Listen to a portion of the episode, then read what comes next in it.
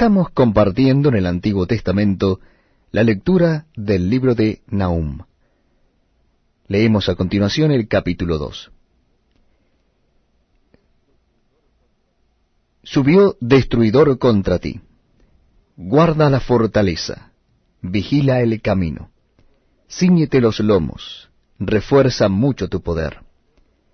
Porque Jehová restaurará la gloria de Jacob como la gloria de Israel porque saqueadores los saquearon y estropearon sus mugrones.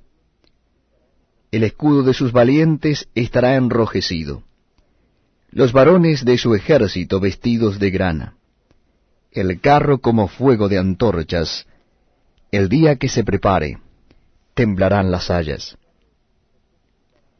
Los carros se precipitarán a las plazas, con estruendo rodarán por las calles, su aspecto será como antorchas encendidas, correrán como relámpagos. Se acordará él de sus valientes, se atropellarán en su marcha, se apresurarán a su muro, y la defensa se preparará. Las puertas de los ríos se abrirán, y el palacio será destruido. Y la reina será cautiva. Mandarán que suba, y sus criadas la llevarán gimiendo como palomas, golpeándose sus pechos.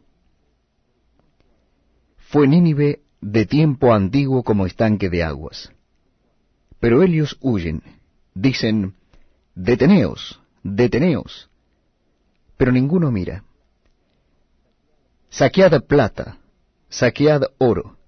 No hay fin de las riquezas y suntuosidad de toda clase de efectos codiciables. Vacía, agotada y desolada está, y el corazón desfallecido. Temblor de rodillas, dolor en las entrañas, rostro de mudados.